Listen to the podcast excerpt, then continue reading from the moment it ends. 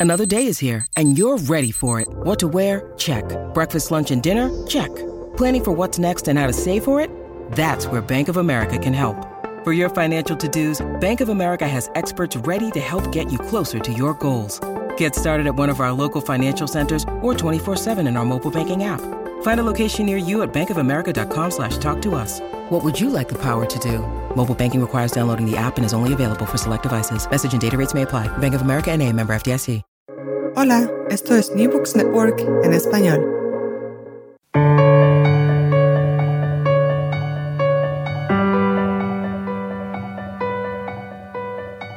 Todo comenzó ayer. Un podcast de la Asociación Española de Historia Económica. Hola, ¿cómo estáis? Soy María Gómez Martín de la Universidad de Cádiz y esto es Todo comenzó ayer, un programa para comprender nuestra economía y nuestra sociedad desde una perspectiva de largo plazo. Agradezco a la Asociación Española de Historia Económica y en especial a Fernando Collantes la posibilidad de colaborar en este podcast. Hoy nos acompañan Sergio Solves Perry y Daniel Castillo Hidalgo, ambos profesores titulares de Historia e Instituciones Económicas en la Universidad de Las Palmas de Gran Canaria. ¿Qué tal, Sergio? Muy bien, muy bien, María. Buenos días. Buenos días. Daniel. Hola, buenos días. Sergio es especialista en historia de España en el siglo XVIII, especialmente en el mundo de las finanzas y la formación del Estado moderno. Sus estudios han centrado sobre el sistema financiero de las Islas Canarias, también del Reino de Navarra, la renta de tabaco, instituciones financieras como la Tesorería General, los asentistas de la provisión militar, el gasto del Estado y el fomento de las economías nacionales. Daniel, a su vez, es especialista en el desarrollo de las infraestructuras portuarias y redes de transporte marítimo en la edad contemporánea. Ha participado en diversos nacionales e internacionales sobre la historia marítima, económica y social, sobre las cuales ha publicado numerosas contribuciones, especialmente con una orientación africanista. Hoy nos vienen a visitar como autores del libro La diferencia insular, el modelo fiscal de Canarias en perspectiva histórica, publicado por la editorial Tirán Loblanc. Sergio, la primera pregunta es casi obligada. ¿A qué se debe? En, qué se basa esa diferencia insular que señaláis en el título? Bueno, eh, realmente la diferencia existe y ha existido a lo largo de cinco siglos. Nuestro propósito principal era en los dos volúmenes que va a tener la, la diferencia insular, pues explicar ese larguísimo recorrido de una, de una diferencia fiscal que siempre ha existido, pero que cuyos matices pues no se, no, no, no se dominan. Mira, te, te, puedo contar una anécdota. Eh, cada vez que hay actualmente una, una ley, una ley relativa a la fiscalidad canaria, empieza con un preámbulo eh, en el que se justifica el desarrollo de dicha ley, ¿no? Entonces se dice siempre, las Islas Canarias que por su lejanía y compartimentación territorial, etcétera, siempre han tenido un régimen fiscal y que desde los reyes católicos les fue otorgado, les fue renovado en la reforma de Mont-Santillán, tras la reforma de Mont-Santillán con el decreto de Puertos Francos, y últimamente también con el régimen económico y fiscal, entonces, vamos a ver, los reyes católicos, inicio del siglo XVI.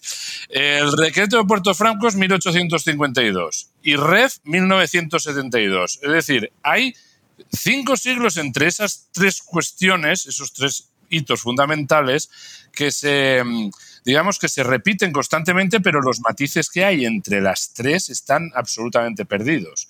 Entonces, bueno, el eh, ya digo que esto es resultado de un trabajo que nos encargó el gobierno de Canarias, hizo muy bien en encargar a, las, a sus universidades, pues, pues saber generar todos estos matices y tratar de resolverlos. Desentrañar todos esos matices es la labor principal de los dos volúmenes. De hecho, arrancáis, vuestra investigación arranca en tiempo de los Reyes Católicos, con la consolidación de la presencia peninsular en las islas. Es un periodo que ya de por sí supone una transformación entre un sistema y otro en muchísimos ámbitos, pero sobre todo también en asuntos fiscales. Eh, ¿Cómo afecta esos enfrentamientos entre la corona, las oligarquías locales, los poderes civiles, los poderes eclesiásticos? ¿Y cómo se concreta ese en el modelo impositivo de un territorio alejado de los centros de, de poder? Bueno, pues la, este digamos que es el momento de formación del primer modelo fiscal. ¿no? Ese, ese primer modelo fiscal es un proceso de negociación entre la corona y un territorio que necesita ser poblado y que necesita además un impulso económico porque adquiere mucha importancia, sobre todo en el camino, en el recorrido hacia América, ¿no? Entonces existe mucho interés en la corona en, potenciar el desarrollo del territorio y para ello la corona también admite que tiene que otorgar un régimen fiscal eh, favorable. Entonces ese régimen fiscal se basa en la, fundamentalmente, resumiendo mucho, en la exención de tributos sobre la riqueza personal y sobre el consumo. Es decir, no, habrá, no se grabará la riqueza ni la renta de las personas, ni tampoco la circulación interna de mercancías. Entonces, la, administración, la administración del rey se, financiará fundamentalmente con los ingresos de las aduanas. El, el, almojarifazgo de las aduanas y las tercias reales, que es lo que contribuye la, Iglesia a la, digamos, a financiar la corona, y un monopolio particular que hay aquí de las horchillas, pero un tinte, pero bueno, ese no es mucho dinero. Eh, se basa fundamentalmente en el almojarifazgo y las tercias. ¿Ese sistema se mantiene durante el siglo XVI, siglo XVII, hasta el siguiente gran hito que sería con la guerra de sucesión? Y esa entronización de la dinastía borbónica. O quizá esa modernización del sistema administrativo que va a traer consigo y quizá el hecho de que las Islas Canarias eh, se vincularon un poco o se identificaran con el bando ganador. Es decir, ¿va a hacer posible que Canarias tuvieran un trato preferente? O esa nueva centralización que se quería imponer eh, cuestionó ese sistema? A ver, mira, primero, primero habría que matizar, ya digo, hay, que resumir, hay que resumir muchas cosas, pero bueno, brevemente podíamos, los, los hitos fundamentales es la consolidación, lo que habíamos hablado antes es la consolidación del primer modelo fiscal, que esto está hecho en las primeras décadas del, del siglo XVI. A partir de ahí hay muchas, hay, hay, hay algunas cuestiones que, por las que se va incrementando un poco la presión fiscal, la, presión de la corona. Eh, aparece, o sea, constantemente, y sobre todo con la decadencia del imperio en el siglo XVII, eh, la, presión se incrementa. Aparece la renta del tabaco, aparecen otros derechos por el permiso para navegar a Indias directamente desde Canarias, que eso es muy importante, la concesión para navegar al margen de la casa de contratación. Hay hay muchas cosas en la, en, la baraja, pero lo que está claro es que el régimen se mantiene eh, dentro de, unos, de, unas características de, régimen fiscal privilegiado, porque la monarquía compuesta de los Austrias lo tolera. Tolera que los distintos territorios tengan matices. Entonces, esa es la, digamos, el siguiente argumento. Dentro de un incremento de la presión fiscal se mantienen las diferencias se mantienen las diferencias del territorio. Entonces, en estas condiciones de, diferenciación territorial, se llega al, proceso, digamos, de unificación y de uniformización que traen los Borbones. Entonces, en ese proceso, Canarias juega con la ventaja, al igual que el Reino de Navarra y que las provincias exentas vascas, de haber apostado por el ganador. Entonces, las reformas vendrán, las reformas vendrán porque se producirá una, un importante proceso de, reordenación administrativa mucho más dependiente del centro, que hasta entonces prácticamente era inexistente, más dependiente del centro de decisiones y más adaptada a las reformas borbónicas en la península, pero sin tocar la exención de la riqueza personal y del consumo interior. Eso, eso se mantiene. Ese sistema se mantiene entonces siglo XVI, XVII, XVIII con esos matices que nos indicas, pero a finales del siglo XVIII el paradigma tanto internacional como interior también se ve un poco socavado por unas, bueno, por unas revoluciones, por unas cuestiones bastante convulsas. Y además no solo finaliza en un antiguo régimen, sino que estamos en transición a un nuevo modelo de Estado. ¿Cómo afecta entonces esa transición a una hacienda, entiendo, más laica, ¿no? Sí, primero, primero habría que decir eh, también que, que, nosotros en el libro hemos detectado la primera, eh, el primer momento de reformas, digamos, uniformizadoras que incluyen a Canarias como un territorio más de la monarquía, eso va a ser en el reinado de Carlos, III. Hay una, hay una reforma militar común y también una reforma comercial de los decretos de libre comercio que afecta a Canarias como una más. Por primera vez está dentro de la dinámica común. Bueno, pues entra en la dinámica común justo cuando esa dinámica va a entrar en quiebra, ¿no? Que es la crisis del antiguo régimen, que pronto, bueno, estará ahí, todavía faltará, es un proceso complicado también que no vamos, que no tenemos tiempo para abordar, ¿no? Y entonces ahí llegamos a la, guerra de la independencia, que aquí afecta poco porque los conflictos con, Francia, aquí el problema siempre son los ingleses. Los, no, los franceses. Los franceses es, es un nivel un problema muy localizado en la península, pero que genera esa, esa necesidad de transformar la hacienda real en hacienda liberal con, esas nuevas características. Entonces, ese nuevo proceso de, conformación de la hacienda liberal trae implícito la supresión de las diferencias y las personales, las institucionales, pero también las territoriales. Entonces Canarias se va a ver sujeto a un proceso en el que se tratará decididamente de que el régimen fiscal de aquí eh, sea eh, igual que el régimen general. Entonces, esta es la verdadera ofensiva que trata de transformar la herencia de, recibida hasta, hasta entonces. ¿no? La hacienda liberal es uniformizadora e igualadora.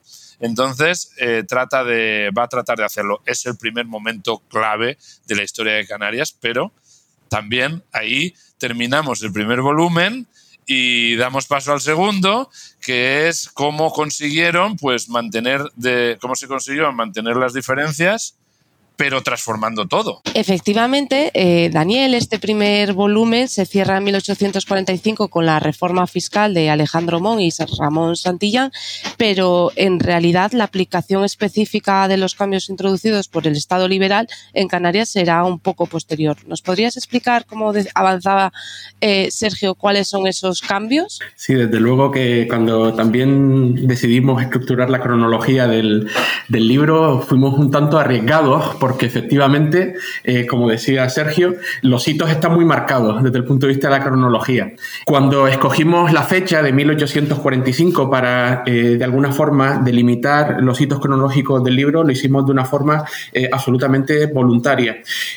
La idea realmente era observar por qué ese decreto unificador a escala, a escala nacional, como decía Sergio, movilizó cambios que podríamos decir tectónicos aquí en el archipiélago. Por ejemplo, a partir de ese momento, como antes eh, señaló Sergio, van a aparecer una nueva serie de contribuciones que eran desconocidas en buena medida para, para, los canarios. Eso va a generar una serie de problemáticas porque además el contexto era realmente complejo desde el punto de vista económico la independencia de las eh, colonias en América, por ejemplo, ha sido un golpe eh, importante para nuestra, eh, digamos, nuestras funciones como intermediarios logísticos, etcétera. Luego, problemas también con respecto a nuestros productos de exportación. Es decir, Canarias estaba buscándose, buscando un sitio en ese nuevo orden liberal que se estaba e industrial que se estaba desarrollando en ese, en ese contexto, ¿no? De tal manera que a partir de 1845, aunque ya se, había, eh, se habían observado movimientos anteriormente con respecto al arancel nacional, ¿no? Y la incorporación de Canarias en torno eh, a ese arancel unificador, realmente de eh, avanzar y de nuevo recuperar algunos de los parámetros esenciales que habían definido la estructura fiscal del archipiélago. Y esencialmente eso se va a traducir en el decreto de franquicias comerciales de 1852, que en buena medida lo que trataba eh, también, y en fin, eh, tanto los contemporáneos como la literatura académica posterior ha analizado realmente poner en valor la renta de situación del archipiélago canario en un momento en que la expansión del capitalismo internacional pues se está eh, desplegando por toda la costa occidental africana. Y efectivamente los británicos también van a estar por ahí estableciendo compañías de navegación regular etcétera.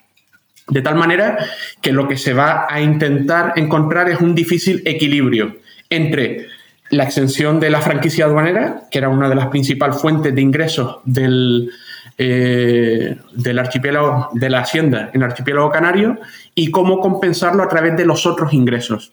Y esencialmente el peso se va a poner en las contribuciones directas. Esto se ha analizado a escala nacional en Canarias también sucedió un proceso de alguna forma de desplazamiento de la presión fiscal de los propietarios hacia las clases populares de tal manera que se van a combinar diferentes, eh, digamos, eh, eh, factores que van a hacer que la situación económica en Canarias entre 1852, el año del decreto, y 1880 al menos vaya a ser muy compleja. Eh, este contenido y las sucesivas reformas son el eje discursivo de ese segundo volumen de la obra y que pronto va a ver la luz, que además incluye un autor nuevo, eh, Francisco Quintana, profesor titular de Historia Contemporánea, también en la Universidad de Las Palmas de, Gran Canaria. Eh, a modo de avance, ¿podrías explicarnos brevemente cómo afecta este convulso siglo XX política y administrativamente al modelo fiscal canario? Sí, lo cierto es que eh, como decía, a partir sobre todo de la ley de puertos de 1880, que complementa el marco institucional con las necesarias infraestructuras, a partir de ese momento vamos a experimentar un proceso de prácticamente 20 años, mm, hasta 30 años hasta el inicio de la Primera Guerra Mundial, de crecimiento y modernización de la economía en Canarias. Es el esplendor del modelo, es el esplendor del contrabando también, que es una cuestión eh, interesante y que preocupó muchísimo a la hacienda pública y que en la reforma uh, de Villaverde de 1900 se va a incorporar también un apéndice para Canarias, de tal manera que a partir de 1900 Canarias se, va a considerar desde el punto de vista comercial un país tercero para eh, los intercambios con la península, etc. Y el problema era exactamente el contrabando.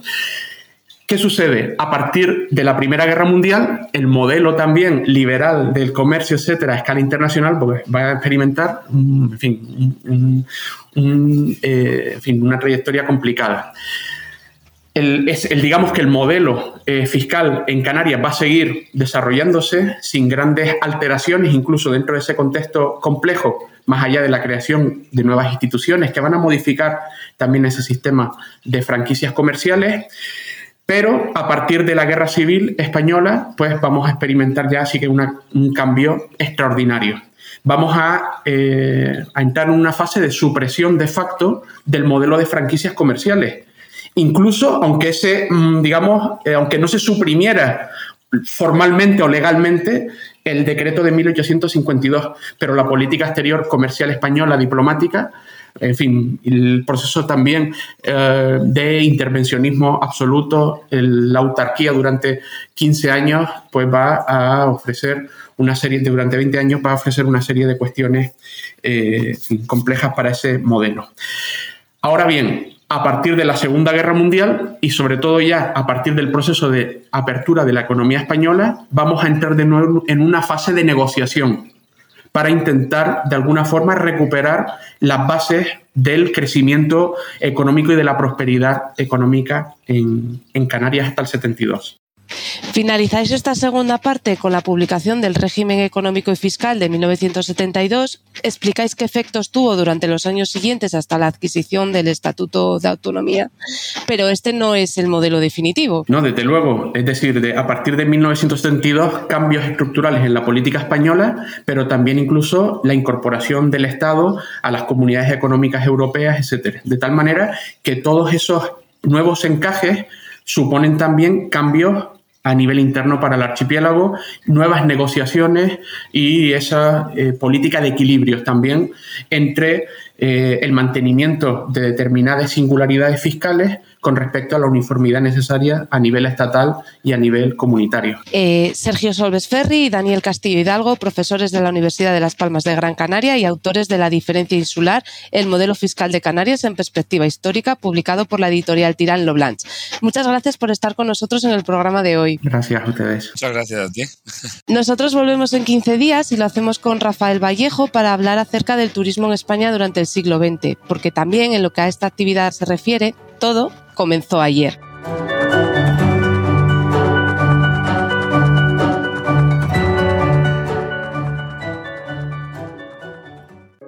Gracias por escuchar New Network en español.